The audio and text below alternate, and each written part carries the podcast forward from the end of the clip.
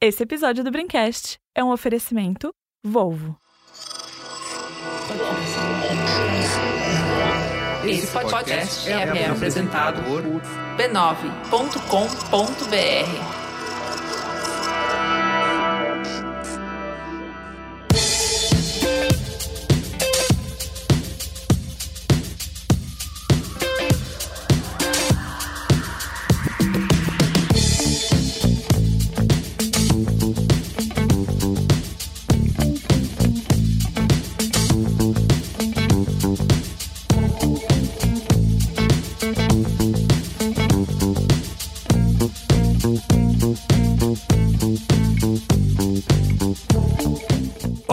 sou Carlos Merigo, esse é o Braincast número 397. Estou aqui hoje com Luiz e Gino.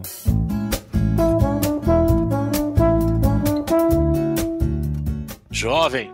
E temos duas grandes estreias nesse Braincast de hoje, que é Matheus Fiore.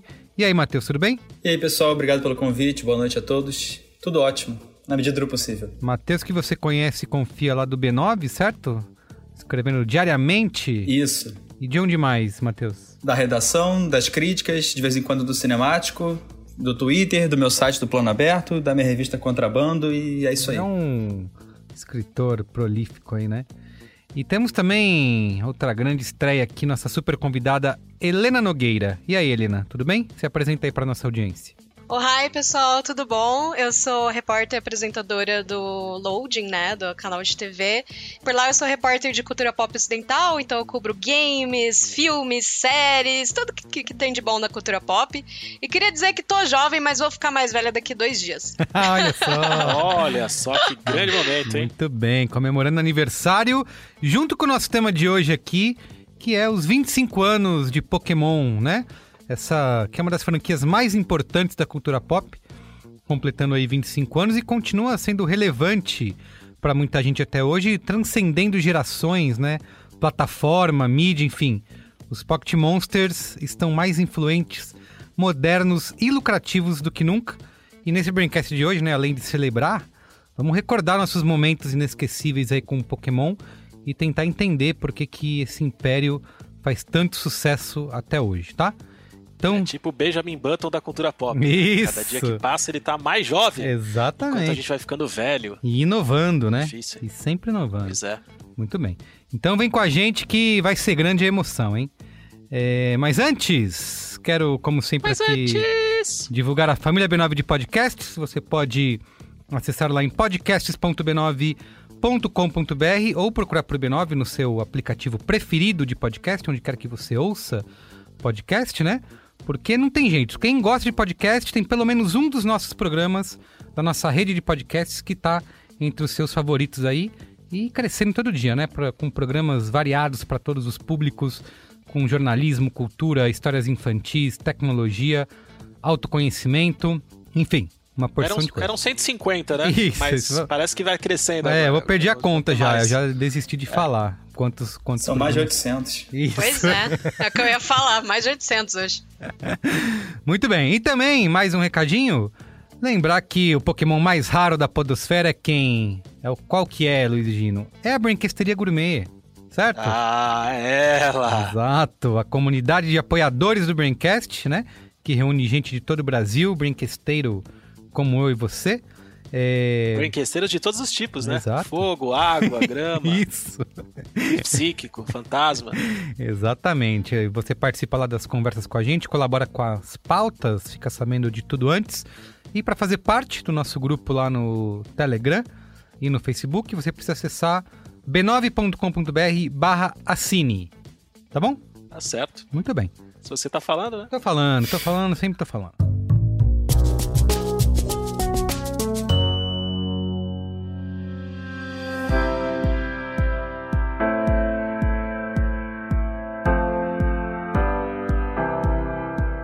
A sustentabilidade é responsabilidade de todos. E o compromisso da Volvo é desenvolver produtos que ajudem você a fazer a sua parte nos cuidados com o nosso planeta. Há muito tempo, a Volvo tem apostado na eletrificação dos carros. Por isso, não é à toa que a marca é líder em vendas de veículos híbridos plug-in no Brasil.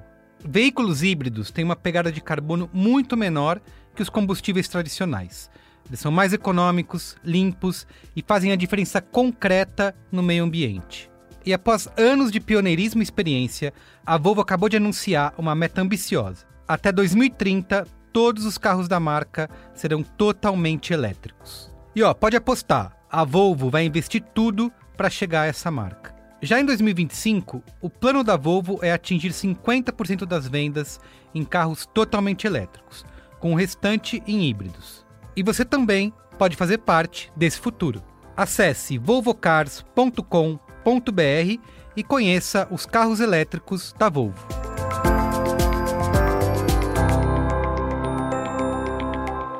Então vamos lá, vamos para a pauta? Pauta! Pauta!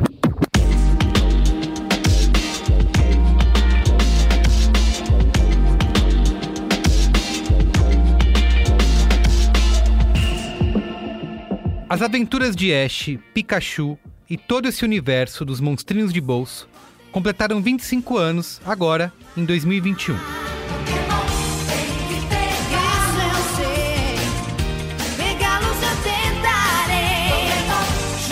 E a julgar pelo sucesso que dura até hoje, o Império Pokémon não dá mostras de que vai sair tão cedo do nosso imaginário.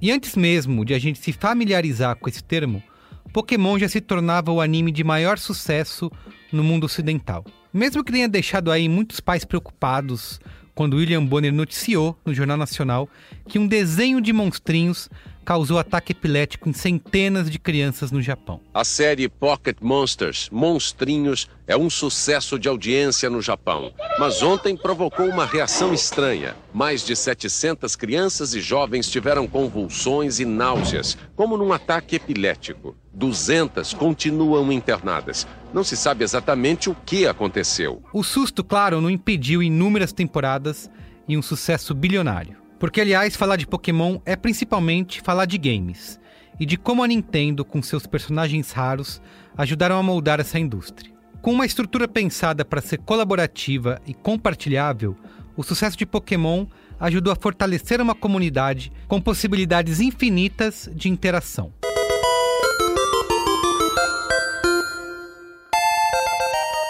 A franquia Pokémon ajudou a inserir o Japão na cultura ocidental mais do que Hello Kitty, Tamagotchi ou qualquer outro fenômeno cultural da época. Alguns estudos, inclusive, apontam que Pokémon ajudou uma geração japonesa a se reaproximar e se tornar mais sociável, num tempo de grande desesperança econômica. E claro, falar de Pokémon atualmente envolve muita nostalgia. Só que a marca continua sendo sinônimo de um universo inesgotável de possibilidades, inovações tecnológicas e diversão até para os pequenos que ainda nem foram alfabetizados. E aposto que mesmo você que nunca ligou muito para anime, para games, ouviu falar e até brincou um pouquinho durante a febre do Pokémon Go lá em 2013. O jogo para celular que levou milhares de pessoas para as ruas, inclusive aqui no Brasil. Correria, carros parados no meio da rua. É como se a multidão tivesse acabado de encontrar um astro do cinema. Mas isso tudo aconteceu por causa de um bicho que nem existe uma criatura virtual. A brincadeira do momento nos Estados Unidos é procurar pokémons desse jogo desenvolvido para smartphones. E falando em Brasil, quem não se lembra das pokebolinhas que inflaram as vendas do Guaraná Antártica lá no começo do século? Sua mãe vai virar uma caçadora de Pokémon. Junto com o Guaraná Antártica Caçulinha que você adora, você leva uma incrível miniatura do Pokémon Surpresa. São 40 diferentes e até o rótulo você pode colecionar. Pokémon continua encontrando maneiras de se renovar e encantar novas gerações de treinadores de monstrinhos de bolso no mundo todo. E se tudo continuar do jeito que tá, a gente já pode começar a nos preparar para o programa de 50 anos de Pokémon lá em 2046. E esse Brincast de hoje é para a gente recordar os nossos momentos inesquecíveis com Pokémon e tentar entender como e por que essa marca consegue fazer tanto sucesso até hoje. Muito bem, ó, Pokémon completando 25 anos é, nesse 2021. Queria começar perguntando, obviamente, qual é a relação de vocês com Pokémon, como que vocês conheceram. É, e posso já me adiantar e, e, dizer que eu nunca tive muita relação com Pokémon. É, as- apenas a Você é uma pessoa desagradável, É né, cara? isso. Mais uma vez provando aqui. É porque quando o Pokémon começou a estourar, né, ali no final dos anos 90, começo dos anos 2000, eu Você era muito malandro? é, já era um, um garoto um pouco mais, né, mais me achava mais velho, descolado, queria viver as grandes aventuras da vida jovem adulta e já não acompanhei tanto assim, né? Acho que a minha única pira, a minha última pira nesse sentido foi Cavaleiros do Zodíaco, né? Então quando o Pokémon surgiu e depois tinha até Digimon na época, né? Eu só via passando, assim, sabia que tinha os jogos, via, sabia que tinha os animes, tinha conhecia que sabia que o Pikachu era famosão, mas nunca joguei nenhum jogo e nunca tive as cartas e nunca assisti ao desenho. Mas, Nessa por... época você tava, você tava fazendo o quê? Tava vendendo drogas na, na É, pode ser. pode ser, é. Eu vivia minha vida de malandro lá, é, ouvindo, chorando, ouvindo Legião Urbana no quarto escuro. Provavelmente. Interessante. Mas nada disso adiantou, né? Porque agora que eu já sou um jovem pai, né? Tenho dois filhos de 6 e 8 anos de idade, respectivamente. Eu sou impactado por Pokémon diariamente, né? E de forma intensa, assim, porque eles começaram conhecendo através das cartas, né? É, inclusive eu entrevistei ambos, eu vou deixar que eles, eles vão contar pra vocês como que eles conheceram Pokémon, mas começou muito com a questão do jogo de cartas na escola, que os amigos levavam, eles começaram a ver, né? É, assim como álbum de figurinha, né? E aí depois eles começaram a assistir os desenhos, né? Que estavam disponíveis na Netflix e tudo mais. Mas é curioso que o, o próprio jogo, né? De, de videogame, que foi da onde originou o, o Pokémon, eles nunca sequer jogaram, nunca viram, né? Acho que o contato que eles tiveram um pouquinho foi com Pokémon GO, né? Viram a gente mexendo no celular, brincaram um pouquinho. E agora o Benjamin tá jogando bastante o Super Smash Bros, né? Onde tem o, o Pikachu, o Mewtwo, outros personagens. Mas assim, eles começaram de uma maneira que acho que pode ser diferente da maioria dos fãs até hoje, né? Acho que muita gente conheceu através dos jogos, dos games. Queria que vocês me contassem como que vocês descobriram o Pokémon, como foi a primeira vez que vocês ouviram. Eu não sei, primeiro a gente ganhou uma de caixinha, depois a gente descobriu esses álbuns. Na verdade, eu, eu descobri com os meus amigos, eles sempre falavam de Pokémon e aí eu tentei conhecer Pokémon e gostei. E aí eu pedi de Natal um álbum e aqui, cá está ele. Você gosta de Pokémon que são mais o quê? Mais fortes. Porque eu, quero, porque eu quero os fortes. Porque como que o Benjamin tem todos esses fortes? E se eu não tiver nenhum, só os fofinhos, hum. eu não vou poder fazer batalha com ele, porque eu só vou tiver carta fácil. E eu preciso de médio difícil. E eu não tenho muita carta difícil. O, o Benjamin tá recheado. Ele tem uma prateleira. Ele, ele tem uma página só de fortes. E eu não tenho, entendeu? Ele tem várias. Ele tem esse show galão forte. Eu não tenho. E assim, essas cartas são tão fortes que quando ele joga essa carta, parece que ele vai vencer toda a batalha. Entendi. Porque essa é muito forte. Mas por que, que isso aconteceu? Ele tem muita carta forte e você não? Ele fica trocando carta com os amigos.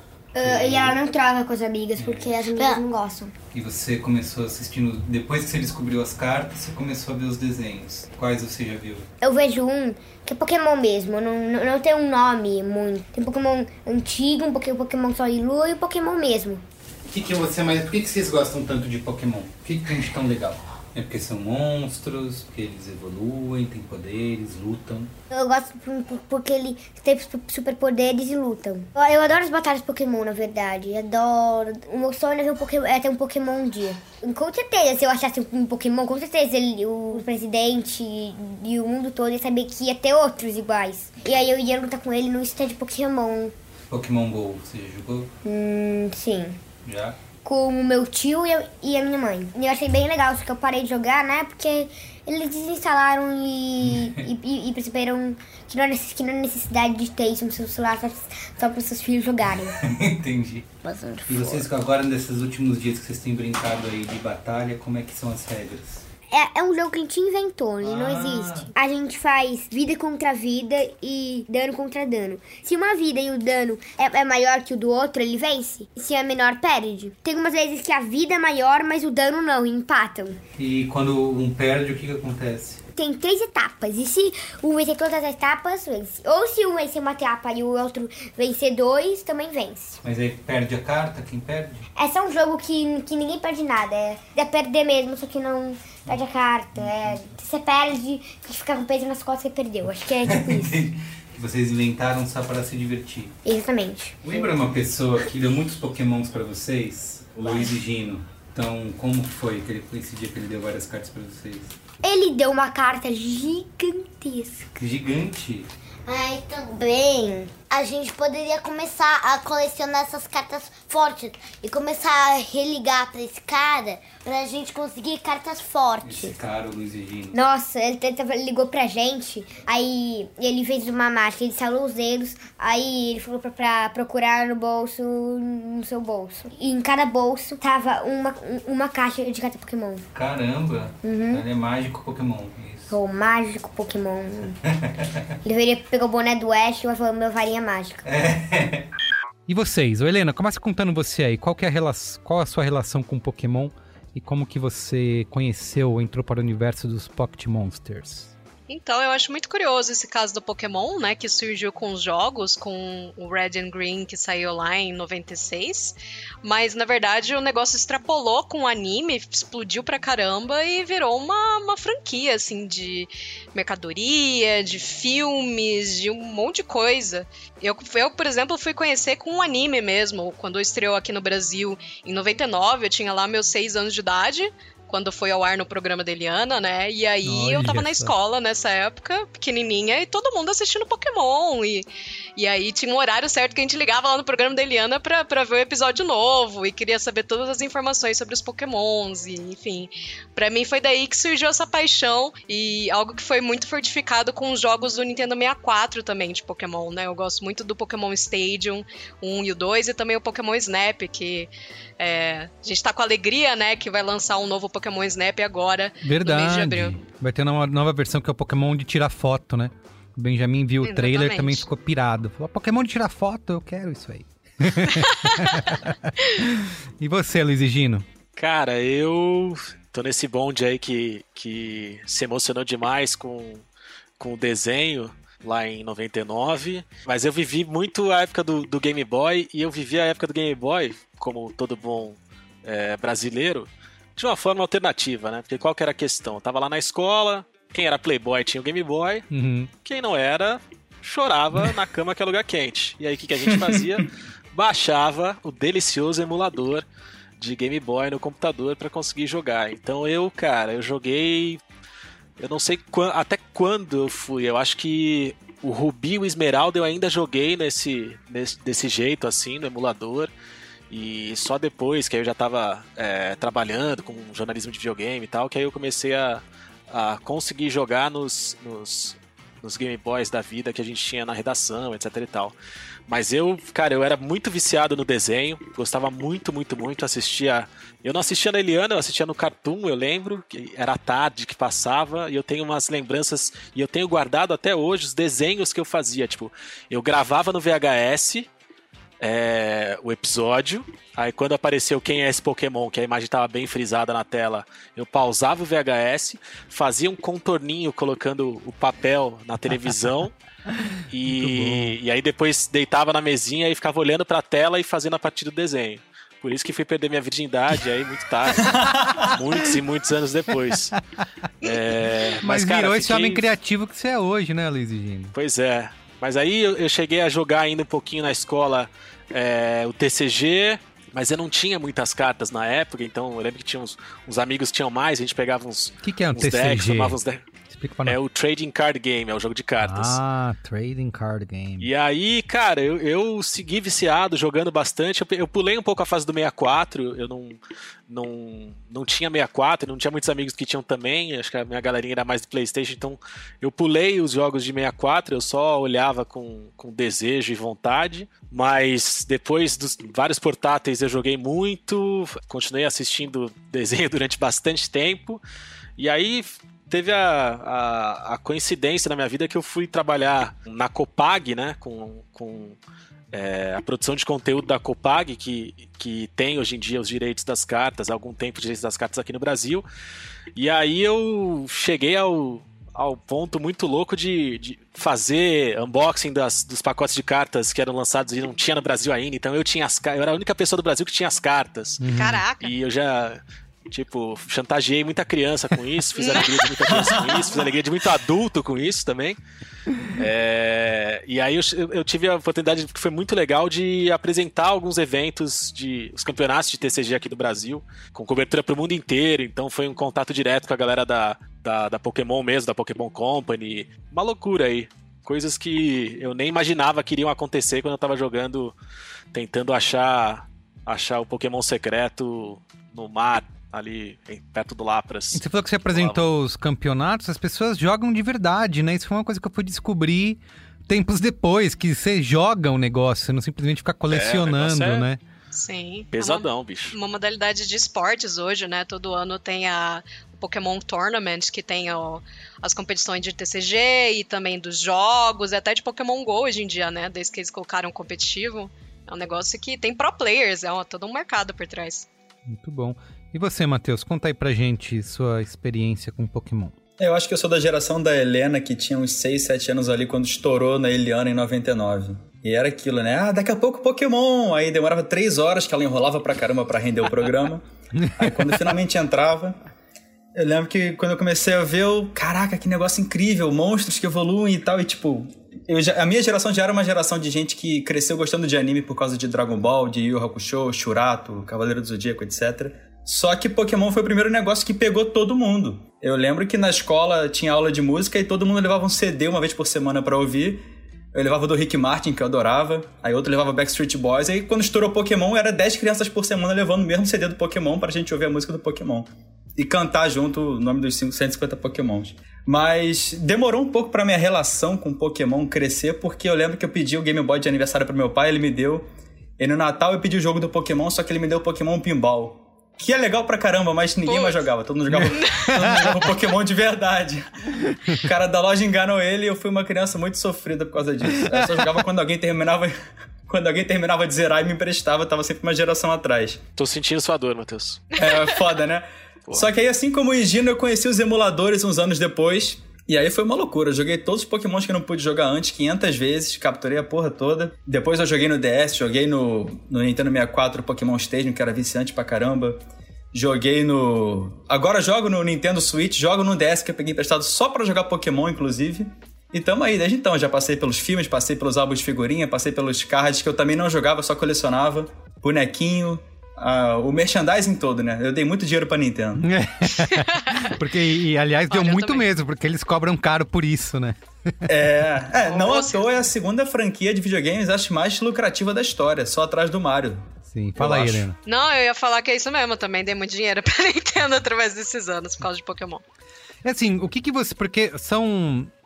Alguns números que eu peguei aqui, são 20 jogos principais, né, além do, dos spin-offs é, quase 20 temporadas da série, né, de anime, mais de 20 filmes, além do jogo de cartas, né, que a gente já falou aqui, e esse universo infinito de brinquedos e merchandising. Uma coisa que muito se disse, né, na época do início da febre de Pokémon é que seria isso mesmo, né?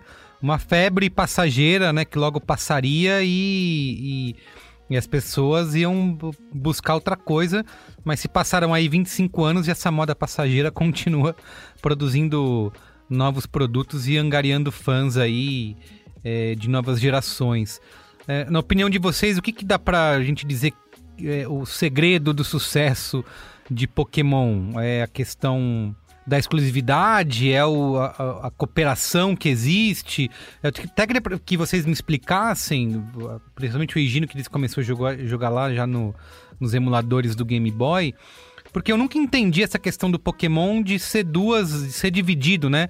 Você tem o, o, Sol e Lua, você tem o azul e o vermelho, não tem um Preto jogo e branco, único. É, exato. Escudo e espada. Eu nunca entendi essa questão. Por que, que tem duas coisas diferentes, né? É, essa história de, de, ter dois jogos é, tem a ver com a ideia inicial do, dos criadores, inventores do jogo, que assim, eles, eles queriam dar um, um senso de comunidade grande, né? E acho que até hoje todas as, as a, os acertos, né, da, da, da franquia, os acertos da marca, os acertos de Pokémon, eles passam ainda quando eles conseguem reimprimir esse senso de comunidade nas novas tecnologias, é, em outras mídias. Mas no começo a questão era essa: o Pokémon ele, ele, ele conseguiu dar certo, ele conseguiu nascer, né? A tecnologia que viabilizou essa ideia foi o Cable Link, que era aquele cabinho, aquele linkzinho que você juntava dois Game Boys para poder trocar é, itens ou Pokémons com seus amigos. E essa história de ter duas versões sempre começou a nascer daí. As duas primeiras versões foram lançadas no Japão em fevereiro lá de 96. É, foram a versão Red e a versão Green, como a Helena falou, né? Apesar da gente pensar no Red e no Blue, no Japão esse lançamento foi pelo Red e pelo Green. É, depois, quando chegou no Ocidente, é que foi Red e Blue. Mas a questão era essa: você tinha 150 Pokémons para colecionar e até a, a graça, né? A, a, ideia original era nem que eles batalhassem, nem que você precisasse batalhar para capturá-los. Era um negócio mais um joguinho de amizade, carisma, felicidade, paixão. E depois a, a porradaria veio, veio depois aí, a contragosto dos, dos Founding Fathers lá, mas depois Olha acabou dando certo. É, mas a questão era essa: você tinha 150 monstros, e aí você só conseguia pegar alguns deles, não era só o inicial, né? O Pokémon inicial que era exclusivo de cada versão. Na, na, exploração né, do mundo, você conseguia capturar alguns dos monstros em um jogo e alguns no outro. Então só conseguia ter os 150 quem ou quem comprasse os dois jogos, e aí acho que é uma estratégia comercial acidental que acabou rolando Sim. por parte da Nintendo. Eu não, eu não acho que tenha sido uma coisa, tipo, não, a gente lança dois e aí vai ficar milionário. Acho que, tipo, acabou dando certo pela por tabela, mas a ideia era a gente força as pessoas a se encontrarem, a trocarem com seus amigos e a fazer com que o mundo do jogo é, extrapole aquele, aquela caixinha que tá na mão da galera. Então você precisava procurar o seu amiguinho, se conectar, ser feliz e viver o mundo exterior. É engraçado que isso tenha acontecido desse jeito lá atrás e depois a gente viu isso se repetindo tantas outras vezes, como agora com Pokémon GO, por exemplo, que também tirou a galera do sofá, né? Sim, verdade. É, fora que além dos Pokémons exclusivos, tinham Pokémons que só evoluíam quando você trocasse pelo cabo Game Link Exatamente. com outra pessoa, né? verdade. né? Ah. Eu acho que o Kadabra só evolui pro Alakazam pelo cabo. Aí o Fantasminha que vira o Gengar só vira o Gengar se tiver o cabo também para passar com outra pessoa. Uhum. Então era um jogo que forçava muito essa conectividade numa época que as pessoas estavam acostumadas a jogar ou sozinhas ou num console grande em casa com os amigos, com os primos, irmãos. Mas no Exato. portátil mesmo as pessoas não tinham esse costume de jogar junto. Sim. Eu acho que o sucesso de Pokémon tá muito atrelado a isso, né? Esse senso de comunidade que o Dino trouxe é, muito bem. E também esse senso de, tipo, você ter um pet que é fofinho e que pode ser completo. Tipo, sei lá, eu acho que muito da magia Pokémon e que para mim eu vi muito realizada na tela com o filme do Pokémon Detetive Pikachu é você se imaginar nesse mundo fantástico, assim, com vários companheiros que, que podem te ajudar e que lutam por você e tudo mais. Mas é, esse senso de você querer completar a sua coleção Pokémon, de ter hoje mais de 800 Pokémons e cada jogo tenha o seu número que você tem que coletar e você tem que trocar com as pessoas e tem IV e EV, tudo isso coloca um senso de competitividade e também um, uma vontade de você completar e ter todos os Pokémons você completar essa, a sua coleção. E eu acho também que tem uma diferença muito importante, por exemplo, do Digimon. O Digimon, os bichinhos evoluem e depois voltam ao normal. No Pokémon, ele evolui e não volta. Porque é meio que o personagem, o ser humano, o Ash, evolui junto com os Pokémons. Você vê que ele tem o Charmander no desenho, aí ele vira o Charmeleon, e quando ele vira o Charizard, ele é um adolescente rebelde que não quer obedecer o dono dele, entre aspas. Então tem um pouco essa humanidade nos Pokémons que a gente se identificava também, das personalidades diferentes eles evoluíam junto com a gente no desenho, no jogo, e a gente se identificava com muito mais facilidade, assim. E não tinha Angélica cantando a música também, né? Que aí acho que é um ponto positivo também. Pikachu, companheiro sangue bom, né? Que ela cantava, gente, que coisa maravilhosa. Ai, os anos 90. É. Tem esses elementos sociais, né, que você falou, que vocês falaram aí de que acho que sempre acompanharam Pokémon e, e até acho que uma Cara, se você vê, a Nintendo lançou um vídeo aí nessa comemoração dos 25 anos, de mostrando diversas iterações que o, que o Pokémon já teve, em formatos, em tecnologias diferentes que eles experimentaram. E assim, a- a- a- dá pra falar que a Nintendo é disruptona aí, porque o que, que eles já colocaram esse Pokémon em tudo, né? Tipo, no- na, na moedinha, no negócio que você carregava com, com, com você e você encostava ali, não sei o que, e tinha realidade aumentada, enfim, eles botaram em tudo quanto é lugar e testando, né? Novas tecnologias de, de você conseguir. é, é, de conectividade, né? Às vezes de maneira até rudimentar, assim. Vocês experimentaram algumas dessas versões aí malucas desses gadgets que eles lançaram ao longo dos anos? Eu tive um que era tipo um Tamagotchi que veio junto com a versão de 3DS do Pokémon Soul Silver, mas eu já era adulto quando eu comprei isso, então simplesmente dei para meus irmãos brincarem. Mas o que eu mais tive de interatividade foi o Pokémon GO mesmo, que foi a febre de uma semana. Joguei por uma semana como um viciado e depois enjoei rapidamente. Caramba, eu joguei Pokémon GO por anos até.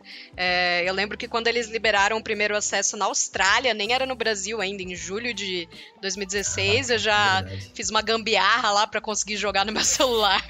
Só que Fez você. VPN, né? É, só que você abria o jogo nessa época, como não tinha, tipo, sei lá, o servidor pra cá, era só você virava e no seu quarto tinha, sei lá, um Squirtle, um Ah. Charmander, e aí você só virava e pegava o seu inicial. E aí eu fiquei um mês inteiro abrindo aquele mapa e não tinha nada, assim. Foi só depois, quando chegou no Brasil em agosto. Mas, nossa, É joguei muito estranho porque Go. o, o Pokémon GO é tipo. É a prova de que o Pokémon é um negócio que não, não vai morrer tão cedo. Eu lembro Sim. quando estreou isso, eu morava num condomínio que, tipo. Condomínio da Barra da Tijuca, ninguém sai de casa, todo mundo fica em casa trancado o dia inteiro porque só tem moleque de condomínio. Eu nunca via ninguém na rua. Quando saiu o Pokémon GO, só via criança no condomínio, todo mundo andando capturando Pokémon 3 horas da manhã. É. Eu com os meus dois irmãos lá também andando pra capturar Pokémon. É um negócio que mobiliza muito as pessoas até hoje. É, é bem impressionante isso, sabe? E é um negócio que não, não varia tanto. As pessoas continuam sendo mobilizadas em gerações diferentes. Em 2007 já tinha mó tempão de Pokémon. Já era o DS, não era nem mais o Game Boy. A galera comprava o jogo amarradão, participava de campeonato, ficava trocando Pokémon. É um, é um negócio bem impressionante que acho que eu nunca vou conseguir entender tanto como isso impactou nas pessoas. Foi um fenômeno absurdo, né? No, no meu trabalho, no Verso Higiene, a gente saía pra fazer raid de Pokémon, porque tinha um monte de estádio perto e a gente combinava. tipo, alguém levantava na redação, ai meu Deus, Mewtwo aqui do lado, vamos! Aí vai cinco, seis pessoas lá fazer a raid do Mewtwo. Era muito legal. É, eu, eu acho que o Pokémon GO furou uma bolha também, né? Não era só quem é, era fã de Pokémon e, e já consumia antes, né?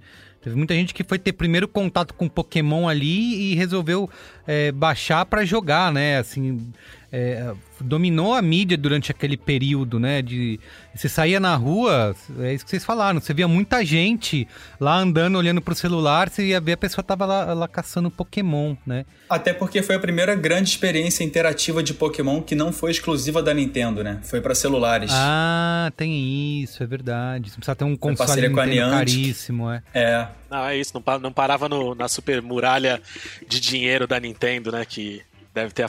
que acaba afastando uma galera, né? é, de conseguir experimentar. Essa, essa coisa de, de ver pessoas de fora do, do mundinho experimentando Pokémon. Eu lembro que quando lançou o Pokémon GO, assim como a Helena falou, eu, eu fui buscar o. O aplicativo lá no Give Your Jumps Store. É, e aí baixava o APK, não sei das quantas, e ligava VPN pra conseguir jogar. Eu lembro que depois. Só que eu lembro que assim que eu, que eu baixei, eu percebi que meu celular era muito podre pra rodar o jogo. Ele não aguentava. E aí, cara, eu, eu fui comprar um celular novo só pra poder jogar, porque eu tava desesperado pra poder jogar. Gastei uma grana que eu não tinha, me endividei, me fudi.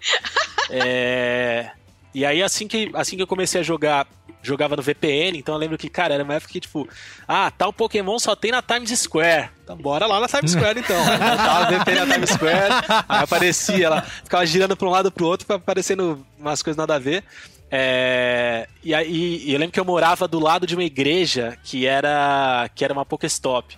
E aí, cara, muita gente parava na igreja, assim, era uma, era uma igreja super vazia, que nunca tinha ninguém. A partir desse momento tava sempre cheia, molecada direto. Mas aí um negócio que eu comecei a ver, é, especialmente de- depois do boom, assim, que o Matheus brincou e falou: ah, joguei por uma semana como um louco, depois não joguei mais. Eu acho que eu joguei um pouquinho mais do que isso, até pra justificar o investimento do celular. Lógico. Mas, cara, um negócio que eu via muito, muito, muito. Gente jogando no ônibus, cara. Ah, muita gente sim. jogando em ônibus. E tinha muito adulto jogando em ônibus. Pra farmar Uma galera que você olha assim, tipo. é, não jovens adultos como o Carlos Merigo, que tem uma cara de bebê, mas uma galera com cara de mais velha, assim. Sim. é, jogando, pegando Pokémon desesperado. Cara, era um negócio super engraçado, assim. E foi interessante ver essa, essa explosão da bolha. Não sei nem em que pé que tá hoje, né? Vocês sabem como é que tá? Eles atualizaram além dos 150, ainda tem popularidade, os servidores estão bem? Ou, ou aquela história de que era tudo uma. uma uma cortina de fumaça do FBI e da CIA pra roubar os dados da humanidade. Aquilo ali destruiu o jogo. Socorro! Bom, já avançou bastante nas gerações, né? Eu não sei exatamente qual que tá agora, mas eu acho que tá na quinta ou na sexta já.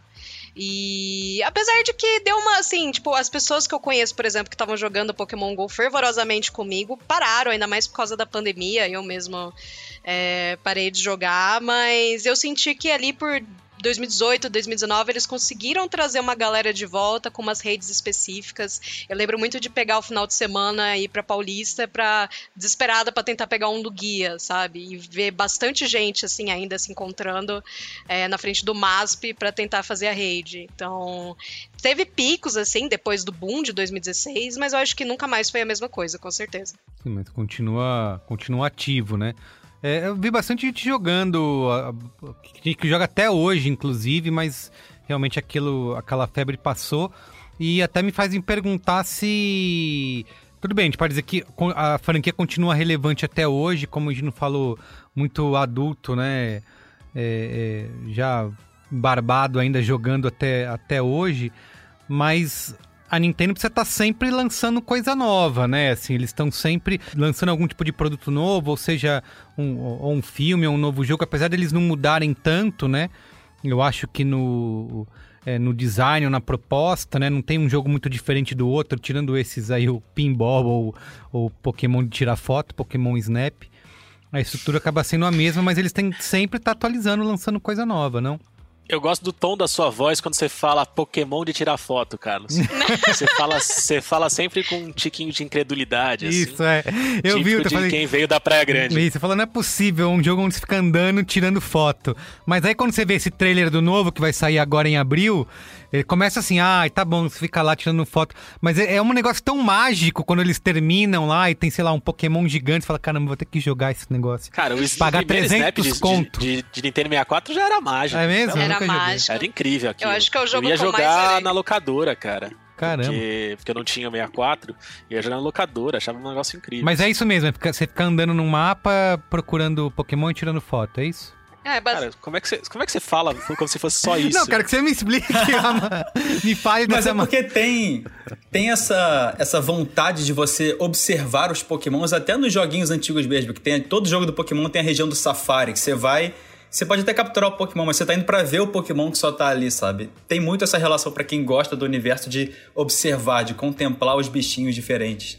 Eu nunca gostei muito do Pokésnaps, mas eu entendo o apelo por causa disso. Sim, é, é bacana porque é, tinham diferentes fases, né? Tinha, tipo, sei lá, fases focadas em pokémons de fogo, fases de pokémon de, de planta, de água, enfim. Mas era interessante porque você passava pelas fases do Pokémon Snap e tinham vários segredinhos, assim, como, por exemplo, você passa a primeira vez numa primeira fase e aí tem o Snorlax dormindo, você tira a foto dele, mas aí você vai mostrar pro professor Carvalho, o professor Carvalho olha e fala bela bosta, sabe? Não te dá nenhum ponto.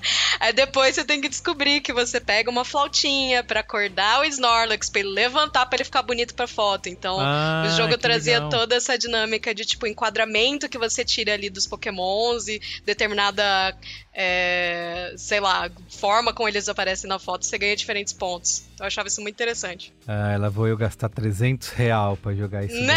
daí. Ima- imagina só a criançada tirando foto, descobrindo a magia da fotografia. Ah, é, isso, a criatividade, né? Da- O Benjamin com 50 anos premiado como diretor de fotografia, Isso, fotografia no Oscar. Falando, não, tudo começou no Pokémon Snap que meu pai comprou lá atrás. Isso, não é isso, duvido. cara. É assim que começa. Mas, gente, assim, tudo bem, tudo muito bonito, né? Tudo muito mágico, né? Bichinhos fofos. Mas quando que começa a rinha dos monstrinhos aí? Porque isso é uma parte. Eu até perguntei pro Benjamin, por que, que eles estão lutando? Por que, que eles. Ele estava assistindo outro dia o desenho lá. Por que, que eles têm que brigar? O que, que aconteceu? Onde que entra essa, essa parte da, do conceito do Pokémon, que além é da, do, do grande lema, né, de vou, vou, vou pegar todos, né? Eu acho que é uma das grandes estratégias aí, é isso, né? Fazer com que as pessoas fiquem malucas querendo colecionar tudo. Isso, inclusive, me gera uma ansiedade, porque o negócio não tem fim, né? É... Mas em que parte que entra a briga dos, do, dos pokémons? Cara, teve, teve aquele negócio que eu falei, é, você que tem essa lenda, né? De que os dois criadores do jogo, eles, eles não, não tinham a intenção de colocar eles lutando e depois que foi decidido que seria né, um mundo de rinha de monstrinhos, que, que pelo menos para capturar eles você, você não brigaria com eles, deixaria eles fracos, que aí você só seduziria eles. Eu não sei muito bem qual dessas duas historinhas é a verdadeira. Mas, cara, reza a lenda que. Eu esqueci agora o nome do, do, do camarada. Que é o. É o que. É, é, o pai mais pai dos dois, assim. É o, é o cara que era conhecido como. Satoshi Tajiri e o Ken Sugimori. Provavelmente era o Satoshi, que era, que era o tal do Game Freak. Isso. É... Reza a lenda que ele, quando era moleque, morava numa região lá do Japão muito é, bucólica, campestre, e ele tinha mania de procurar inseto. Isso, e ele colecionar besouro, em... né? É, em todos os lugares ele procurava os insetinhos que estavam mais na água, estavam mais na árvore, estavam mais aqui, mais ali. E dizem que depois, além de colecionar eles, levar tudo para casa, ele botava os insetos em linha de inseto para ver qual era mais forte, qual era mais poderoso. Olha. E que aí daí teria nascido toda a história de, da criação dos monstros servir para botar eles na pancadaria. Mas você acredita nisso, Carlos? Eu acho que é, que é só lenga-lenga pra, pra vender mais jogo. Eu acho curioso que você percebe os primeiros pokémons pros de hoje, eles estão bem diferentes assim no visual. Eles são muito menos inspirados em animais, né? Talvez até para fugir um pouco dessa ideia de rinha de galo. Tem muito mais Pokémon hoje que é prédio, que é, sei lá, televisão. que é prédio? Nossa, Não, só... literalmente, tem um Pokémon que é um prédio. Sério? Tem, ah, tem. tem. O, o, o, que eu mais odeio é o Pokémon que é um molho de chaves. Sim. esse é aí. Quando esse aconteceu, foi quando a minha paixão foi, foi abalada. É, eu acho que é o Pokémon Black and White, que a maioria dos Pokémon são um negócio bem urbanos, sabe? É um negócio que não tem nada a ver com os primeiros. E hoje em dia eles são bem mais humanoides até. Tem no Pokémon de Switch tem um Pokémon que ele imita o James Bond, tem um Pokémon Olha. que imita o Ronaldinho Gaúcho. É, é, bem doido. Porque os clássicos são os que estão no Pokémon GO, né? Que são 150, é isso? Sim. Na verdade, é, no Pokémon GO acabou chegando Pokémons de outras gerações. Então agora tá. Pokémon GO tem um monte de Pokémon lá. Entendi. Mas os clássicos são os que a gente vê na, no anime, né? Principalmente primeira temporada ali. É. É que acho que é, eu, eu, já perco um pouco a noção de tempo para sacar quanto tempo isso durou. Acho que eu precisava dar uma, dar uma olhada, uma pesquisada. Mas assim, parece que foi eterno, mas pode ser que isso tenha durado um ano da minha vida, na verdade. Depois, durante sete anos, já era o Pokémon Jotô, que já tinha mais coisa acontecendo e mais monstros por ali. Mas eu acho que é, é romântico, nostálgico, retrô vintage falar que você só curte o 150 ou o 151. Ah. Que teve isso também. O nascimento do, do Mil, do, do Pokémon 151, também é também é uma historinha. Tudo, tudo tem uma lenda no Pokémon e eu, eu, eu, tendo a não acreditar em nada, assim. Mas a história do, do Mil, que é, o, que é o Pokémon 151, vem porque dizem que lá, nas primeiras versões do Red, Green e Blue, o, os criadores tinham colocado esse outro Pokémon numa versão para desenvolvedores, que era um teste, mas acabou não indo pro produto final. Só que alguém descobriu isso e aí de alguma forma isso vazou, e aí depois tiveram que lançar uma edição especial e tem todo um bibibibobobó. Mas são eles, assim. E aí isso foi explorado depois em filme, então é, acho que o primeiro grande filme do Pokémon foi, foi esse que tinha, tinha o Mew, que era esse Pokémon lendário, e aí tinha o Mewtwo, mas eles vinham daí. E. E por que, que o Mewtwo virou esse o mais poderosão aí, que inclusive tá lá no Detetive Pikachu? Procede isso aí? Tem um Pokémon mais forte que todos? Ele é, ele é modificado geneticamente, né? Então, assim como uma soja brasileira transgênica. Sul, transgênica, ele sobrevive de uma forma mais intensa às intempéries do, da humanidade e do mundo animal. Entendi. É, ele é a soja transgênica do mil. Entendi. É. tipo, ele é uma versão Bom. feita em laboratório do Pokémon que já era o mais forte, né? Um dos mais fortes, né? Entendi. Mas, assim, esse lance de pegar todos e colecionar tudo é impossível, né? Ou. Obviamente alguém deve ter, mas. Eu, como eu falei, o que me dá ansiedade é que meus filhos sempre querem comprar as cartas lá do, do, do Pokémon, né? E aí, quando eles começaram a colecionar, eu falei, ah, legal, vai colecionar e tem repetida, vai trocando, que nem álbum de figurinha. Um dia completa o álbum. Mas aí, o dia que eles é, abriram o envelope, eu vi que tem, sei lá, 10 tipos diferentes de Pikachu naquelas cartas. Eu falei, ah, não vai acabar nunca, né? Infinito esse negócio de, de colecionar Pokémon, porque eles vão sempre adicionar novas cartas. Aí põe um Pokémon com máscara, outro com chapéu, outro com não sei o que, e fica lançando carta infinitamente, né? É, Pokémon é licença para imprimir dinheiro, né? Eu acho até que por isso que os jogos. Eu gosto muito, mas eu acho que os jogos não têm evoluído tanto. É muito baby steps. É uma coisinha diferente aqui, outra ali, mas é o mesmo jogo essencialmente, sem nenhuma grande mudança. Sim. Porque estão sempre ordenhando, porque o negócio dá dinheiro pra caramba. É.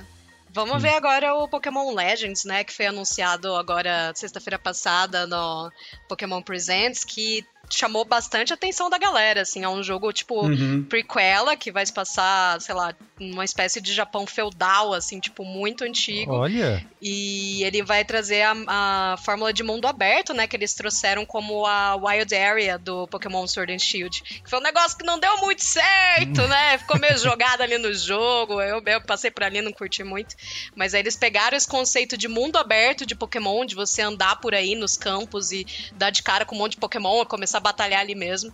E, é, e vão trazer isso pro, pro Switch em breve, né? Tá marcado pro ano que vem. E interessante como isso veio do Breath of the Wild, né? O próprio trailer do, do Pokémon Legends é, é muito Breath of the Wild. Tem até a ceninha passando pelo ombro, assim, e indo É, a câmera vindo de trás. Demais. Parece um mod, né? É, parece um mod. parece um mod. Esperamos que não seja. É. Essa história das cartas que você falou, Merigo, acho que não acaba porque a galera precisa ganhar dinheiro, né, cara? E eles querem ganhar Sim. dinheiro para sempre.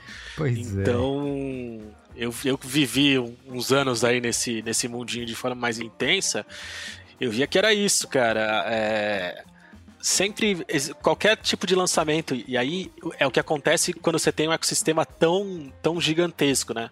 Qualquer lançamento que existia em qualquer plataforma que não era o mundo das cartas, fazia com que uma edição nova, uma, uma, uma edição nova de carta ou um, um, pacote novo, um deck novo fosse lançado, comemorativo. Então, putz, vai sair o filme, aí lá, ó, lança então as cartas do filme. Vai sair o jogo, lança as cartas do jogo. E aí, assim, quando sai um jogo novo, é, que lançam pokémons novos, ou um mundo novo, um mapa novo, personagens novos. Tudo isso abre um leque de possibilidades gigantesca para você imprimir mais cartas e fazer mais versões. E aí essa história que você falou, ah, tem 19 Pikachus, tipo, beleza, tem 19 Pikachus, é, a variação entre eles é que ah, um tem o choque do trovão e Isso. o golpe rápido, e o outro tem o golpe rápido e o sei lá, balançadinha do rabo. é, são, são, são pequenas variações que não fazem tanta diferença assim, mas que podem ser decisivas pro seu deck, porque você tá querendo montar de um jeito ou de uhum. outro. Mas a mecânica uma... do jogo permanece a mesma. A mecânica do jogo permanece a mesma desde o lançamento com tem, tem algumas evoluções na verdade assim porque e elas acompanham muitas vezes a dinâmica dos jogos de console. Hum. Então, assim, ah, você tem agora você tem as mega evoluções. Então, putz, a gente precisa colocar a mega evolução, ela tem que fazer sentido nas cartas. Então, ao invés dele só evoluir normalmente como ele evolu como evoluiria, você coloca uma nova energia. Então, agora a gente tem as evoluções, as mega evoluções de X. Então, você lança uma moedinha nova que você só pode evoluir o Pokémon de X uma vez e não sei o que, não sei o que lá. Tem, tem, muita, tem muito pano pra manga, assim. E acho que foi se sofisticando tanto que, que é isso. Hoje em dia, tipo, eu, eu, lembro, sei lá, quando eu, quando eu tinha 11 anos, 12 anos, eu tava jogando Pokémon de carta pela primeira vez com a galerinha na escola, é, eram poucos e era simples. Hoje em dia, cara, quando eu fui pegar para aprender melhor e poder trabalhar com isso, cara, meses e meses e meses jogando, treinando, estudando para conseguir fazer tudo tudo fazer, fazer sentido na, na minha cabeça e poder comentar o jogo, entendeu? É muito difícil, é muito complexo. E a galera que joga mesmo, os profissionais, cara, eles são muito ninja, muito viciados. E tanta molecadinha nova, que tem uma, tem uma, uma galera bem novinha, assim, nos campeonatos, inclusive tem a, as divisões júnior, né? Então, cara, é fofuríssimo, porque é uma é rinha de criança jogando carta. é, e mas cara, todo mundo é muito, muito, muito profissa, sabe muito como joga. E assim, chega a um nível que na metade do jogo, como se fosse um jogo de xadrez, assim, que rola um cheque mate, Sim. na metade do jogo, os caras já sabem se eles perderam ou se eles ganharam, porque eles, eles sabem mais ou menos qual, o que, que é o deck dele, o que é o deck do adversário, e sabem como é que a coisa vai evoluir, o que pode sair, o que não pode, o que vai dar certo, o que não vai. Então tem um nível de complexidade muito grande, tem um mercado, entre aspas, paralelo, assim, é, de cartas entre os jogadores ali, e tem um, um, rolê assim de temporadas. Então, assim, ah, na temporada tal, a carta mais forte que saiu foi a carta X. Então você hum. sabe que o único deck que consegue lutar contra a carta X é o deck tal, mas esse deck tal apanha de todos os outros. Então, assim, vai criando meio que um meta de, de, de, temporadas, assim, do que, que faz sentido ter, do que não faz, quais cartas são valiosas, quais não são, o que, que é cartinha então, muito, lixo só pra coleção, o que não é. Muito antes de é Fortnite, a Nintendo intenso, já fazia temporada com as cartas de Pokémon, é isso?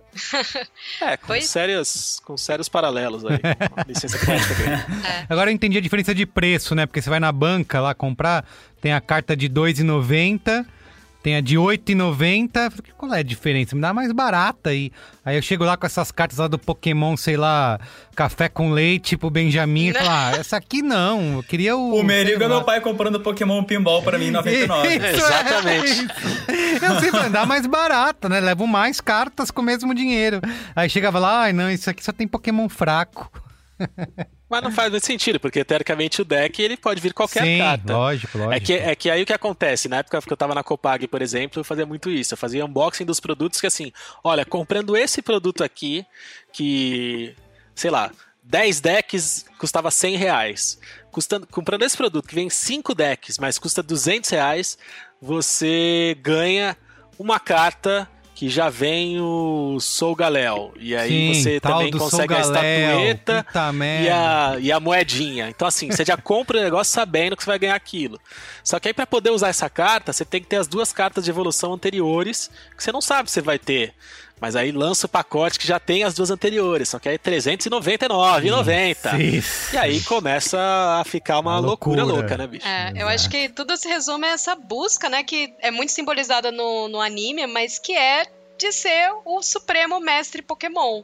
Eu acho que é isso que movimenta a complexidade do, do, das trading cards, né? E no jogo também tem esse rolê de EV e IV que eu fui descobrir só depois, só mais velha, porque eu era, sei lá, uma jogadora casual de Pokémon, não tava muito ligada nesse aspecto competitivo, mas é aí que eu fui descobrir que existem fatores de dados do seu Pokémon, alguns são adquiridos, outros você conquista, tipo, ganhando ou perdendo batalhas, e aí você pode pegar um um Pikachu que tem um IV maior, se você farmar ele com tal ovinho, não sei o quê. E aí o negócio Cara. vira uma grande competição, né? Pra você ser o melhor de todos. E tem os treinadores, né? Tem as, como o Medina falou, tem as moedinhas, aí tem as energias. Eu tentei um dia faz, fazer sentido disso e tentar ler as regras para entender, para jogar lá em casa mas não consigo. Aí eles acabaram inventando o próprio jogo lá, que virou praticamente um super trunfo, sabe? Eles ficam comparando força com força lá, XP com XP, sei lá, e aí quem tem mais ganha. Mas a gente nunca conseguiu jogar real. Um bom jeito de, de aprender, um jeito amigável, é que tem uma, uma versão do TCG para computador. Então, tá. quem quiser aprender, sacar, poder jogar com deck sem precisar gastar dinheiro, né? É, é um jeito bem amigável, assim, bem legal, que dá para brincar bastante, dá para jogar online depois, desafiar outras pessoas, dá para jogar com os amigos.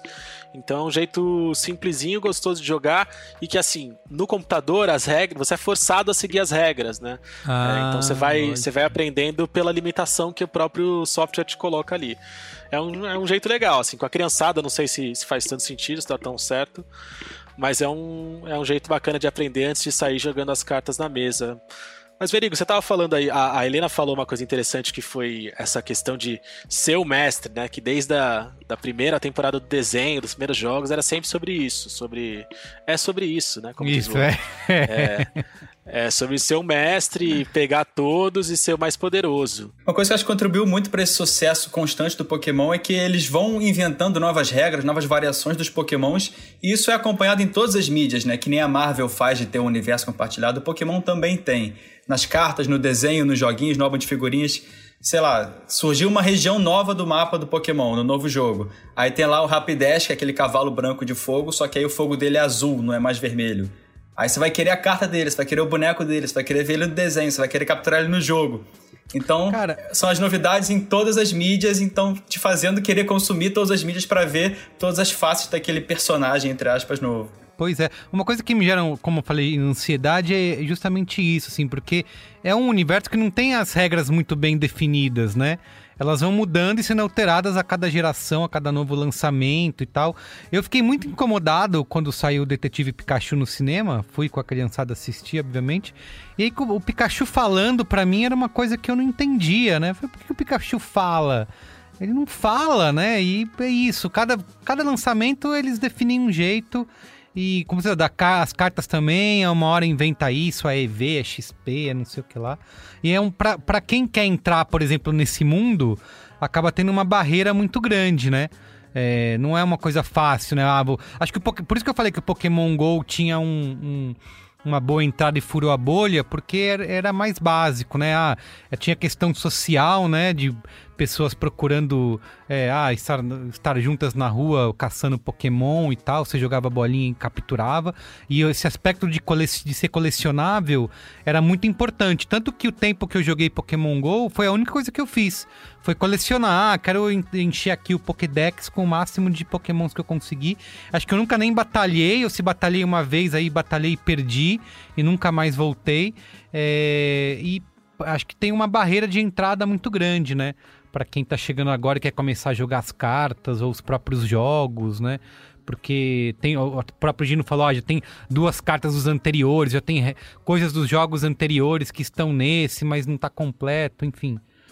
Tem essa É, para entrar nos jogos, eu acho que o ideal é não pegar os mais recentes, é pegar, sei lá, baixa o emulador, tem para Android também, iPhone infelizmente não, e joga o Pokémon Fire Red, que é o remake do primeiro Pokémon, tem o gráfico bonitinho e tal todo o básico do espírito do Pokémon tá nesse jogo, sabe? Que é um dos melhores para mim. E você vai interagir com os Pokémons das gerações clássicas, acho que só da, da clássica, na verdade.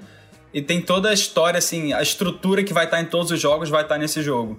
Eu acho que é o melhor caminho de entrada. É, eu ia falar também, uma boa entrada é recentemente com Let's Go Eevee e o Let's Go Pikachu, que é hum. um remake, né, dos primeiros jogos, só que pro Switch, né, que é um console que tá super popular, que tá vendendo pra caralho. E uhum. é com gráficos bonitinhos e também com umas coisinhas novas, como por exemplo Pokémon te acompanhar, que eu achei uma fofura. Você tipo tá andando pelo mundo, seu Charizard voando no seu, no seu ombro, sabe? É, é a coisa mais fofa do mundo. Que é algo que a gente sonha desde o Game Boy Color. Né? Pois é, que a gente usava a imaginação, mas agora tem. Aham. uhum. o, uma coisa lá em casa com as crianças. Tipo, o, o Gino falou uma palavra que me remeteu imediatamente a discussões e brigas entre os dois, que é o Sou Galéu, porque um tinha um Sou Galéu, outro não tinha, e meu Deus, quero trocar e me dá Lunala, essas trocas se tiver esse. Falei, meu Deus. Uma coisa que também impede, por exemplo, de colocar as crianças para jogar os jogos é que a Nintendo, obviamente, tá cagando pro Brasil, né? E nenhum desses jogos tem, por exemplo, o Pokémon aí, o é, Let's Go Pikachu, né? E o, e o Eevee. Isso. Pro Switch, nenhum deles tem em português, por exemplo, né? Então a criança ah, vai ter que se é. virar lá no inglês é, ou no, botar em espanhol no máximo para conseguir jogar, né? É outra então... coisa boa dos emuladores. É assim que nasce o bilinguismo, né? Isso, é. Ser... eu fiquei lembrando, cara, quando eu jogava Super Nintendo, eu me tinha que me virar lá. Aprendi muito inglês lendo, jogando Super Nintendo. Só, só teve Phantasy Star lançado em português, que foi um grande fenômeno na época. Que era o nosso primeiro jogo em português, né? Que acho que não era nem de, era de Master System ainda. É... Mas isso então... é outra coisa boa dos emuladores, até para os de computador, tanto para os de computador quanto para os de celular, que tem versões em português de todos os jogos de Pokémon para Game Boy, por exemplo, sabe? Sim. O, a Helena falou que jogou muito, e eu já ouvi falar também outras pessoas que são super fãs do Pokémon Stadium, né? Qual é que é desse jogo? O Stadium foi a entrada de Pokémon no, nos consoles de mesa, né? Nessa é, versão até 3D, Ah. né? Dos jogos. Foi tipo um grande avanço porque a gente conhecia Pokémon do Game Boy e do nada a gente tá vendo Pokémon todo bonitão na, na tela, colorido e com é, e tridimensional. E aí o, o- a graça do, do Pokémon Stadium, muito pra mim, é que ele trazia uns extras muito legais, como por exemplo os minigames, que, cara, era um negócio que quando era pequena eu alugava essa fita só pra pegar o final de semana e ficar jogando os minigames com o meu irmão, assim. Tinha minigame da Clefairy, sei lá, que era um negócio de memória que ela fazia assim com a mãozinha e você tinha que seguir. É, aquilo lá puxava muito a minha imaginação, eu ficava encantada demais com aquilo. Sim. É, era tão incrível que às vezes você ganhava e a graça não era nem passar de nível, era você poder ver mais um Pokémon que você vai enfrentar no modelo 3D todo bonitão, que não é o desenho 2D que a gente vê o tempo todo no Cartoon e na Eliana. Na Eliana. É, dá pra- a gente consegue dizer que outros jogos ou criações, franquias Pokémon é, acabou influenciando ao longo desses anos? Porque sei que muita gente fala do Digimon, né? Que era Digimon veio depois como uma, uma cópia, assim, ou foi meio coincidência? Vocês acompanharam essa época? Cara, eu não sei a origem do Digimon, mas eu, eu tendo a acreditar que é uma cópia.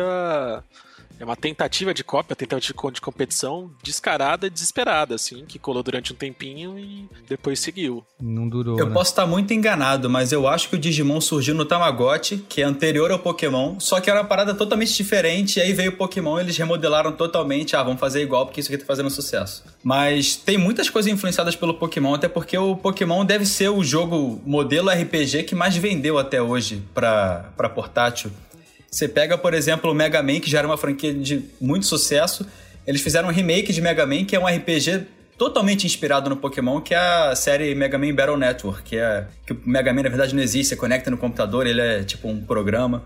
Que eu joguei pra caramba, tem vários, tem uns sete jogos dessa série que é bem divertido. 100% inspirado no Pokémon, por exemplo. As influências do Pokémon como um RPG, né? Eu consigo me lembrar de um exemplo bem recente agora. Por exemplo, Undertale, o criador, o Toby Fox, fala que Pokémon foi uma das grandes inspirações pro modelo de batalha que ele fez e os encontros aleatórios e tudo mais. Então foi uma franquia muito base, né, pro que veio tudo depois. É, o Pokémon tá pra esses RPGs infantis que nem Star Wars tá pros filmes blockbuster de Jornada do Herói, sabe? É o esqueleto que todo mundo vai querer copiar de alguma forma. Sim. E, e dá pra gente colocar nessa conta do sucesso aí, a gente tá falando de novas gerações descobrindo, né? Acho que tem, tem muito dessa, desse mérito, né? Que é uma franquia que se renovou, vai renovando o público, né? Mas também tem muito apelo nostálgico, né? De gente. é, é, a, a gente viu agora nesses anúncios que a Nintendo fez aí, né? De comemoração dos 25 anos. Como eu falei, a galera. Os adultos realmente ansiosos e, que, e querendo jogar, ou até pessoas que nem vão jogar, mas tem essa memória afetiva aí, né? É, vocês continuam jogando assim ativamente? É, ou colecionam cartas, por exemplo, até hoje? Ou é uma coisa que ficou... Até hoje. Até hoje? Você, cole... Você vai na banca Eu comprar? jogo, eu jogo. Não, eu jogo no DS, jogo no Switch, jogo em emulador. Entendi. E você, Gino? Eu tô nos emuladores também. As minhas cartas eu me desfiz. Mais da metade delas estão na mão dos seus filhos agora. é verdade. e Gino fez, ah, é o mágico do Pokémon. É, e tem, tem umas que estão. Eu tenho umas guardadas em casa ainda que eu achei agora quando eu fui fazer a mudança. Eu preciso, inclusive, entregar pra eles também. Vão, então vão ficar É. loucos. Eles acham que você. É, o Benjamin falou que você deveria pegar o boné do Ash em vez de ter uma varinha mágica. É isso aí. ah, mas eu, eu curto muito jogar e eu acabo ficando um pouco mais na, na, na da nostalgia também, assim.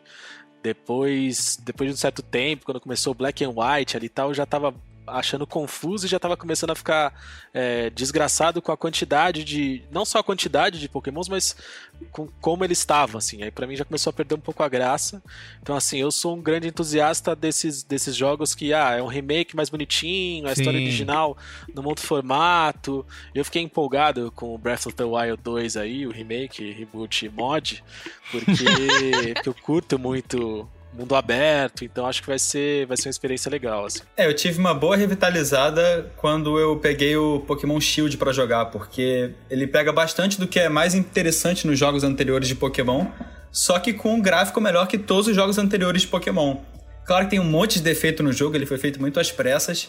Mas assim, pra quem tá com o Switch na mão e joga esse jogo, é, é a melhor coisa possível pra você interagir com Pokémon, sabe? Tem muita coisa no jogo que você sempre sonhou em outros jogos do Pokémon e não tinha por causa das limitações tecnológicas da época. É, eu continuo acompanhando Pokémon aí nos jogos, né? Muito ansiosa pelos lançamentos que vem por aí. E também uma coisa que eu queria comentar é que muito provavelmente logo menos a gente vai estar tá colecionando Pokémon de novo de Pitulinha. Não sei se vocês viram. Não. Como? Que o Guaraná Aí virou. sim. É, o Guaraná virou e tweetou esses dias, em comemoração aos 25 anos, que se tivesse um tweet lá específico, acho que não sei quantos retweets específico, eles voltariam a vender os Pokémon de, de pitulinha. E aí já passou esse número, então eu tô só na guarda, assim, do, tô olhando lá o Twitter do Guaraná pra ver se eles vão.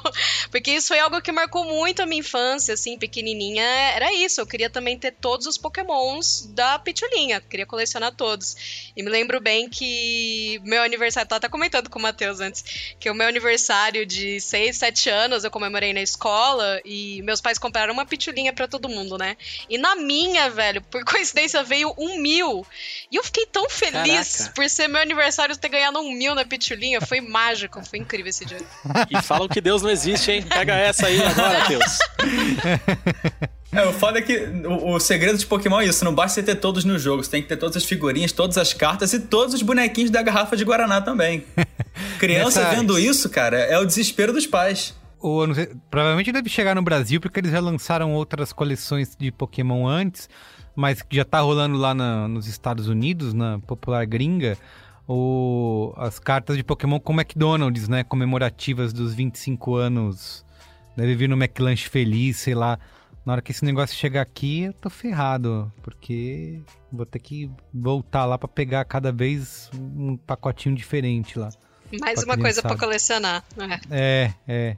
E cartas Você achando que a criançada ia comer só cenoura, né? Isso, é, total, exatamente. Se prova do líder me fez sair de casa meia-noite pra comer McDonald's no Big Brother, imagina Pokémon, tô ferrado. O colesterol. Uma coisa que eu lembrei, que eu queria, aquela que eu queria falar, que tá rolando isso, esse lá em casa agora é um problema, né? Porque o Benjamin tem as cartas fortes e a Nina só tem umas cartas mais fracas, então ela não pode batalhar porque ela diz que não tá preparada. Ela falou, não posso entrar em nenhuma batalha, senão eu vou perder. Porque durante muito tempo ela não ligava pra força, ela só queria o quê? Os pokémons fofos. Então ela só, ela trocava, tipo, pegava uma carta super forte que ela tinha conseguido tirar lá no, no, no pacotinho, e ela trocava com o Benjamin por um fraquinho, porque ela queria ter, o- colecionar os pokémons mais Ela fofos. tinha, ela tinha Lunala, não tinha? Tinha, tinha Lunala. E ela E- trocou com o Benjamin, não trocou? Trocou, trocou. Foi uma, uma briga um tempão, que o Benjamin queria Lunala e ela não queria dar. E aí ele acabou engambelando ela de alguma maneira lá. Lá, te dou esses dois ratata aqui, sei lá o quê. e, vo- você me dá Lunala e ela. E ela trocava, sei lá, tinha 4 anos de idade, né? 5 anos de idade. Ela, como ela queria colecionar uns pokémons fofos. E aí hoje ela tá assim, ela fica lá só olhando o álbum dela. Ah, eu não posso batalhar porque eu primeiro preciso conseguir os fortes, né? Eu não posso entrar pra perder, é óbvio, né? Ela fala assim. É óbvio que se eu entrar eu vou perder. Vamos resolver isso, vamos resolver isso. Vamos mandar as cartas novas pra ela. Ali tem umas boas ali que ela vai, vai conseguir dar porrada no Benjamin. É, antes da gente terminar, queria falar dessa relação Oriente e Ocidente aí, né? Porque era uma coisa completamente criada lá no Japão em 96, poderia ficar muito. é, assim como muitos jogos né, da própria Game Freak, dos primeiros jogos que eles lançaram, nunca saíram do Japão. é, e Pokémon ultrapassou essa barreira é, cultural, digamos assim, né? É, demorou acho que um pouquinho mais, né? Acho que não saiu é, ao mesmo saiu acho que uns dois anos depois só, né? Nos Estados Unidos, foi isso. Mas conseguiu ter essa virou um fenômeno global, né? Que poderia ser algo fechado ali de repente só no, no Japão, assim como tantos outros RPGs da Nintendo, né? É, eu acho que foi um título forte aí de portátil que quando chegou, né? Eu acho que, se não me engano, é 97 o ano que chegou Red and Blue. É, um ano depois, então. um ano depois, que conquistou muita galera, né? Aqui no Brasil foi chegar pra gente, acho que, hum, sei lá, 99, não tenho muita certeza, mas é isso. O Game Boy era um negócio muito de elite, era um negócio que pouca gente tinha. Eu, inclusive, fui jogar bem É. depois. Mas eu acho que o que popularizou, principalmente aqui pra gente, foi muito o anime. O anime entrou muito no imaginário da lógico. galera, o pessoal começou a acompanhar a partir disso. Eu acho que o anime foi é, algo que trouxe Pokémon para outras mídias e aí acabou estourando essa bolha indo pro mainstream. Eu acho interessante ver como o Pokémon virou um símbolo muito forte do Japão, né? E acho que talvez numa, numa época em que né, pouca internet, começo da internet, a gente aqui ainda, ainda tinha uma, uma ignorância grande, assim, de sacar qual é a do Japão. O Pokémon abriu muitas portas nisso e colocou muita gente em contato com a cultura oriental também. Então, é um símbolo grande. Do mesmo jeito que quando a gente pensa nas Olimpíadas de Tóquio, por exemplo, que teve o, Mario, né? É, e, cara, os caras colocam Pokémon nesse, nesse balaio aí também. Eu tenho como um amigos símbolo, que, que. Assim, lógico, eu tenho amigos que são apaixonados por, por cultura pop é, oriental e consomem muito de, do entretenimento oriental, mas assim, foram. O Pokémon abriu as portas e uma galera que, putz, eu quero viajar pro Japão, eu quero aprender japonês, é, muito inspirado no mundo de Pokémon, assim. Então, é um, é um negócio que transcende demais, assim. Eu, eu acho que dentro de, de tudo que a gente tem de cultura pop, eu, eu não consigo pensar em fenômenos tão grandes que tenham ido tão além da sua, da sua mídia de nascimento, da sua mídia de origem, assim. Pokémon realmente é um negócio completamente identificável, né, cara? Tipo, qualquer pessoa do mundo vê o Pikachu e sabe do que se trata. Então, é um símbolo muito forte. Verdade. Então tá bom, é isso? Mais alguma coisa que esquecemos e vocês querem lembrar e falar aqui pra gente finalizar? Eu queria mandar um abraço pro Diego Limeres, que era um camarada que estudou comigo na quinta e na sexta série. O Diego Limeres, certa volta, chegou na escola na hora do intervalo com um fichário cheio de cartas de Pokémon e falou que ia vender pra quem quisesse a carta do Charizard por 50 reais. Me. Olha. E aí ele vendeu, não Empreendedorismo, só uma, mas né? Como mais de uma vez. Ele, ele aparecia todo dia com uma carta nova do Charizard vendendo a 50 reais.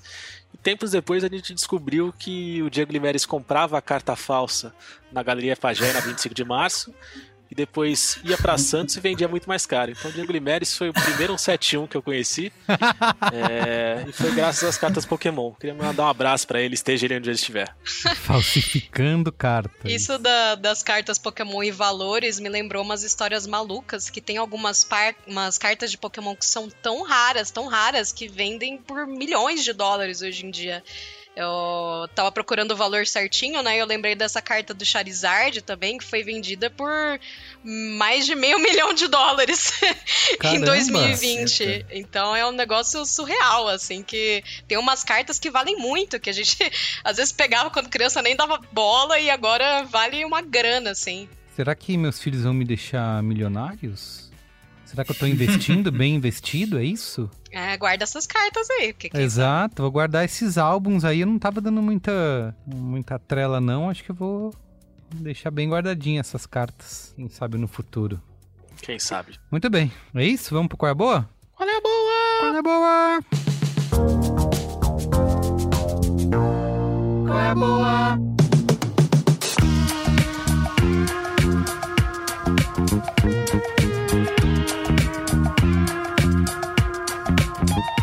Vamos lá, quer começar você aí, Luiz e Gino? Posso? Deve. Vamos lá então. Meu qual é a boa já vai emendado de um pseudo jabá. Meu qual é a boa é o documentário Pelé, que estreou na Netflix provavelmente há duas semanas, pensando aí no tempo que esse programa vai entrar no ar, duas, três semanas aí, foi uma estreia no comecinho, no final de fevereiro, começo de março.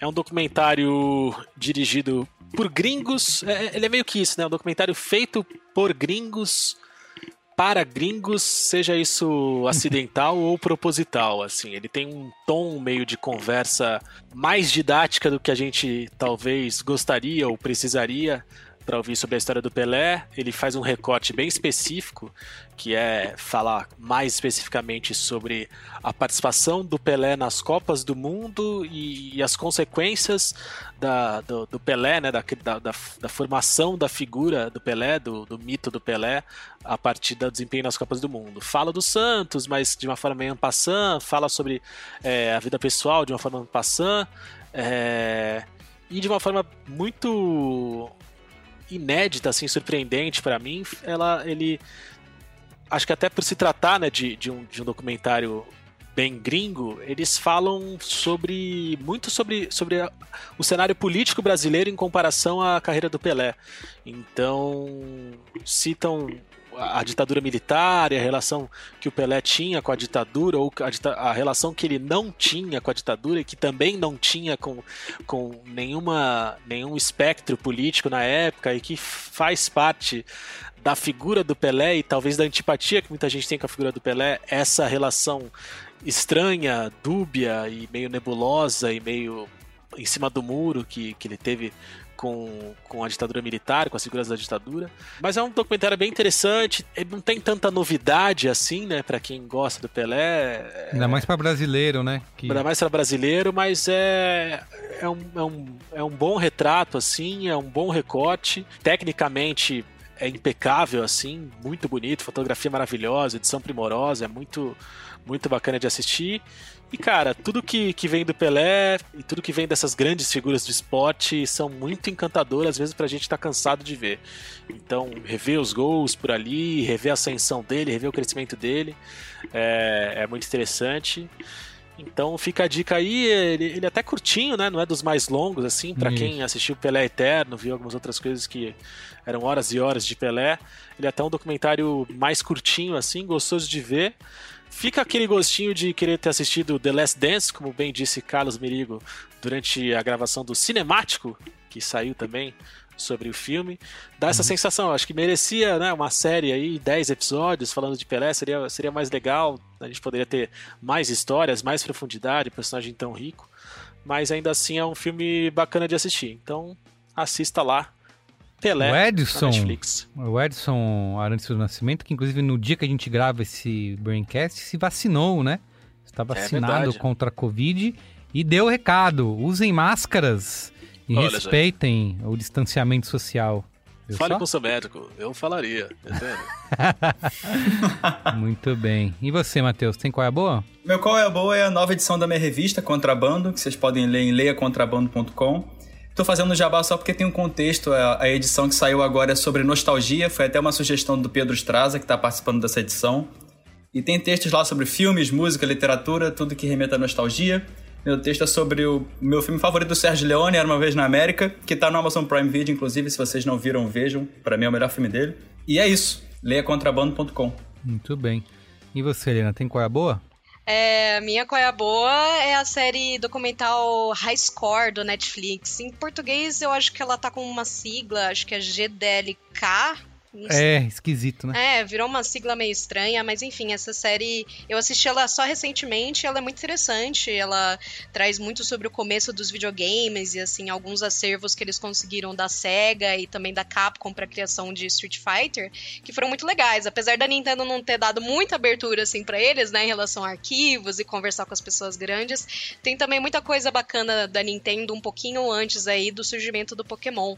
Então vale muito a pena, até porque a série é, é é, ela é narrada pelo dublador do Mario, que é o Charles Martinet. Então ela é, é bem bacana, assim, se você quer conhecer mais esse universo dos, dos videogames, fica a indicação. E também fazer um mini jabá aqui do nosso multiverso, né? Que é o programa com o qual eu sou repórter, que passa todos os dias, segunda a sexta, na Loading, no meio-dia, a uma e meia da tarde. É um programa que a gente fala sobre tudo de cultura pop, games, música, filmes, séries e quadrinhos. E se você perdeu alguma coisa do programa, dá uma olhada lá no YouTube da Loading, que é Loading 52X, que tem todas as matérias. Inclusive, eu fiz umas duas, três especiais do aniversário de Pokémon que estão bem legais. Que legal.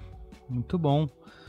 Olha, minha dica aqui também é você. Eu sei que você que tem um Nintendo, tá cansado de apanhar da Nintendo, né? Na questão de estão ligando nada para nós aqui, custa tudo caro, nunca tem promoção de nada, é esse preço aí mesmo, se quiser paga, se não quiser vai jogar outra coisa, né? Mário, e... eles não ligam pra gente. Isso, exato. E quando você faz, e ainda quando você compra, você paga, não tem nada em português, nada localizado, enfim, te vira, né? Mas mesmo assim, a gente gosta de sofrer e vai lá e tá dando dinheiro pra Nintendo. E eu fiz uma coisa que eu prometi que eu nunca faria no Nintendo, que é comprar um jogo no lançamento. Até porque falei, ah, nunca vai cair esse preço mesmo, vou comprar agora. Que foi o Super Mario 3D World mais o Bowser's Fury aí, que foi lançado recentemente, agora no, na metade aí de fevereiro. É, e ele é um jogo que é um relançamento, né? Um remake de um jogo do Wii U, é, que eu não joguei na época, não, parei no último Nintendo que eu tive, foi o, o Nintendo Wii. E quando eu vi que dava para jogar de quatro jogadores, né? Botar a criançada lá em casa para jogar Mario em 3D, falei, putz, não tive dúvidas. E comprei. E a gente tá se divertindo muito. Todo fim de semana a gente joga um mundinho diferente. É... E, cara, só de. Já valeu o preço, né? É, é caro, tá é, quase 300 reais, né? O jogo mas só os, o tempo que a gente já passou juntos ali jogando Mario, porque eles não tinham muito contato, né? É, como a gente não, sempre jogaram ou Xbox, ou sei lá, no máximo um PlayStation na casa de, de um tio, de um primo, eles já, já ouviam falar de Mario através de, sei lá, às vezes viam uma cena, né? Viam uma imagem, uma foto, sei lá, um desenho, mas não sabia muito o que, que era o Mario, né? E aí o Super Mario 3D World aí tem sido é, um, um dos primeiros contatos que eles tiveram com um jogo do Mario de verdade, né? Além do Mario Kart, que a gente também já jogou um pouquinho. É, e a gente ter, ter, jogado aí nós três tem valido bastante a pena. É, tem sido bem divertido. E eu não joguei ainda essa nova, essa porção adicional, né? Que é o conteúdo inédito aí. É, que você vira o Mario de gato gigante. Mas se você assistir o trailer, com certeza você vai querer. Que é o King Kong versus Godzilla dos videogames, né? Que é o Mario vestido de gatinho contra, contra o Bowser soltando fogo pelas ventas. Então, que momento, cara, hein? exatamente. Você, você vai pegar o seu cartão de crédito no momento que você vê essa cena e você vai poder viver isso. E, apesar de tudo que eu tô falando mal da Nintendo, esse é um dos poucos jogos do Switch que tem português. É português de Portugal? É. Mas ainda assim já é alguma coisa, tá? Então Recomendo se você tem o um Nintendo Switch aí, tava na dúvida se gastava essa dinheirama toda num jogo de videogame. Digo que vale a pena, principalmente se você for jogar de modo cooperativo. Dá para você jogar cooperativo local, né, até quatro jogadores, ou dá para jogar online também.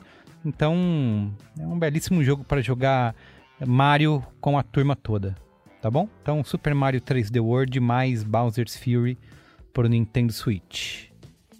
Show. Beleza? Muito bem. Gente, obrigado, viu? Foi muito bom estar com vocês, gravar com vocês, falar de Pokémon com vocês. Obrigadão, Beijo. foi um prazer. Muito obrigado, galera. Beijo. Valeu. Tchau.